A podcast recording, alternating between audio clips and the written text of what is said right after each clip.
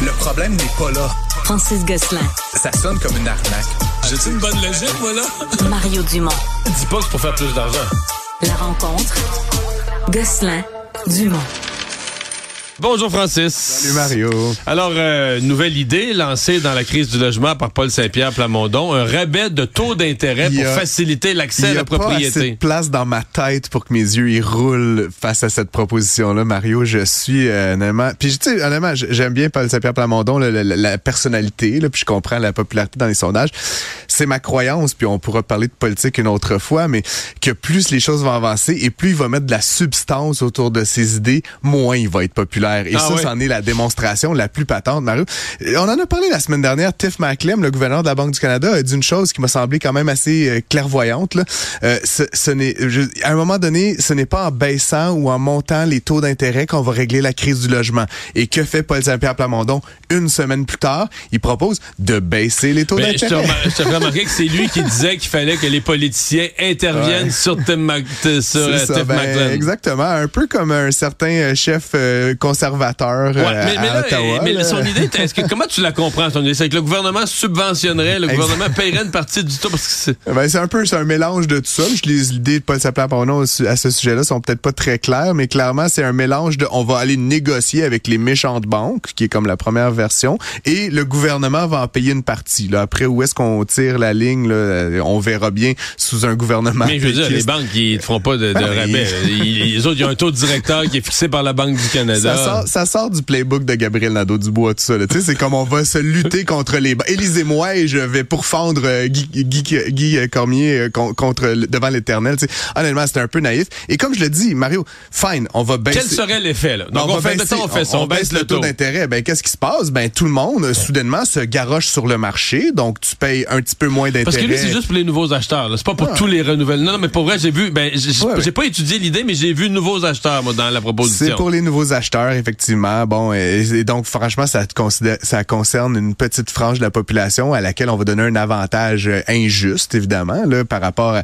ceux qui vont être arrivés une année avant, ils vont avoir payé le full prix, puis ceux qui vont arriver une année après, ils vont avoir payé le prix euh, 1000 dollars par mois de moins, et là, 12 000 dollars par année euh, en moins que, que la période de référence comparable, ce qui est totalement injuste là, par rapport à ceux qui achètent en ce moment Mais et là, l'année si t'as trois acheteurs pour une même maison, parce qu'à un moment donné, c'est que t'as une concurrence. Ben, c'est que ça crée une inflation sur le prix. Tu comprends? Forcément, euh, Monsieur Maclem a été très clair. Ce monde-là va être prêt à payer plus cher pour la même maison. Ils vont dire, nous, notre taux est financé par le gouvernement. Et donc là, on retrouve au tout, tout, tout fond du plan péquiste qu'on va peut-être essayer de faire éventuellement des efforts pour que, comment, éliminer les barrières démocratiques et ainsi, peut-être que M. Paul Saint-Pierre Plamondon, il va trouver sur son chemin Valérie Plante qui met plein d'obstacles ou le maire de Brossard ou tous ces gens-là qui mettent des obstacles à la construction de logements neufs sont, c'est là qu'on situe le problème. C'est pas dans la question du taux d'intérêt. Le taux d'intérêt, c'est ce qui fixe le, le signal du prix sur le marché. Il va baisser anyway. Puis il va baisser anyway. Puis là, euh, monsieur euh, Saint-Pierre Plamondon, il dit, bon, on va baisser ça de 3,5% qui est un chiffre qui sort d'absolument nulle part.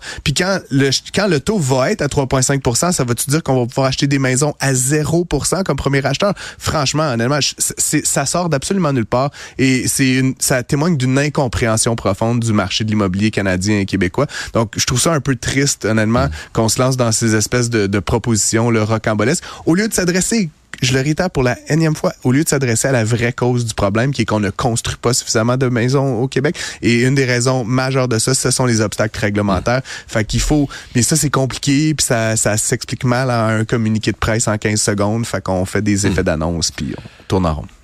Jeff Bezos, euh, qui avait, beso- avait besoin de liquidité. Euh, il vend des actions d'Amazon. Il faut dire qu'il n'est plus le président de l'entreprise depuis euh, depuis quelques années maintenant. Donc, euh, il en reste un actionnaire très important. Savais-tu, j'apprenais ça en lisant les, les différentes dépêches à ce sujet-là, que la valeur de M. Bezos était, se situe autour de 200 milliards de dollars hein, en raison Ouais. de ses actifs d'Amazon et d'autres actifs qu'il possède. Bien. Et donc, ce qu'on ce qu'on apprend, c'est qu'aujourd'hui, c'est qu'il vend 2 milliards milliards d'actions, euh, en fait, l'équivalent de 2 milliards d'actions d'Amazon, euh, probablement pour payer l'épicerie, là, selon, euh, selon certaines C'est rumeurs. ça, c'est ça que j'ai demandé. J'ai lancé le sujet en disant qu'il y avait besoin d'un peu de liquidité. Euh, effectivement, mais bon, l'action, évidemment, tu le sais, Amazon fait partie là, des euh, sept magnifiques, là, donc c'est sûr que depuis euh, depuis un an, là, à peu près, l'action a vraiment explosé, là, comme celle de Ouais, Apple. Quelqu'un qui l'a racheté, je pense, au plus bas, là, quasiment doublé. Là. Si Ben, exact.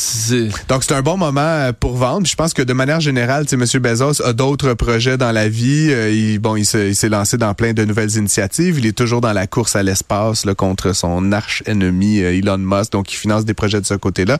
Et donc, potentiellement, qu'il veut tranquillement se départir. Donc, il n'y a rien de... ça, ne témoigne pas d'un un manque de confiance envers Amazon, etc. Mais ça fait partie, je pense, de son plan graduel de retrait là, de son de son actif là, de cette entreprise-là, qu'il a lui-même quand même fondé il y, a, il y a plus de 30 ans maintenant. Fait que bon, c'est le moment est venu. C'est peut-être la retraite, la jeune retraite pour euh, Jeff Bezos. Là. On, verra bien ce qu'il va faire avec cet argent-là neuf. Mais quand il a commencé, Amazon, il vendait. C'était-tu des livres? Ouais, ben, Je pense que c'était juste des Ben, livres, hein. Oui, oui.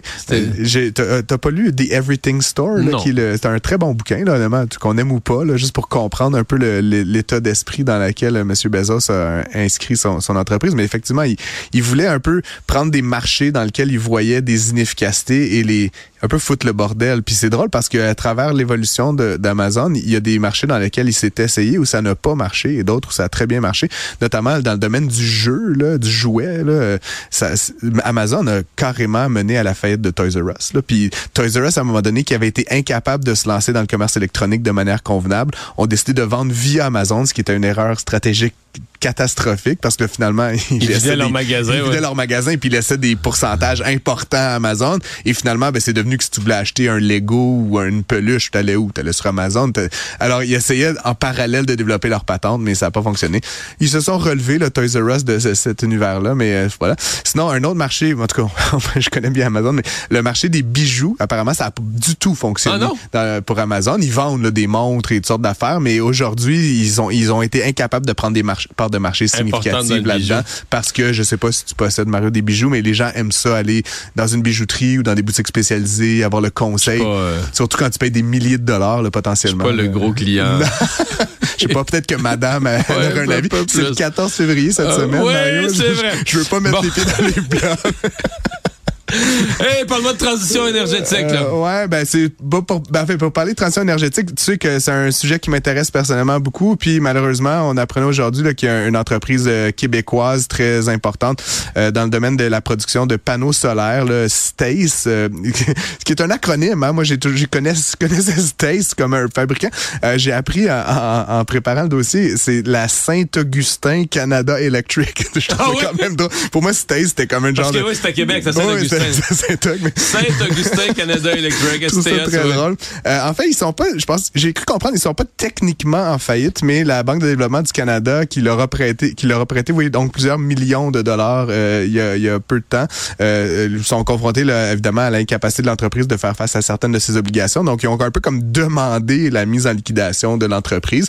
Euh, ça augure mal. Ça augure surtout mal parce que l'entreprise en plus d'être présente euh, dans la région donc de Saint-Augustin, il y a aussi des activités au centre du Québec et en Gaspésie, donc ça pourrait potentiellement toucher 250 emplois. C'est quand même aussi plate parce que, ben comme tu le sais, Mario, je suis attaché à cette industrie-là. Puis, euh, tu sais, on a parlé d'Azur en Inde, là, qui est comme un fiasco pour la Caisse de dépôt et placement du Québec.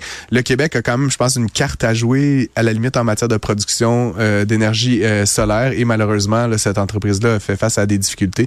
Donc, euh, on va voir la suite, mais ça pourrait être revendu éventuellement. Peut-être qu'un autre va racheter. À suivre. Merci, Francis.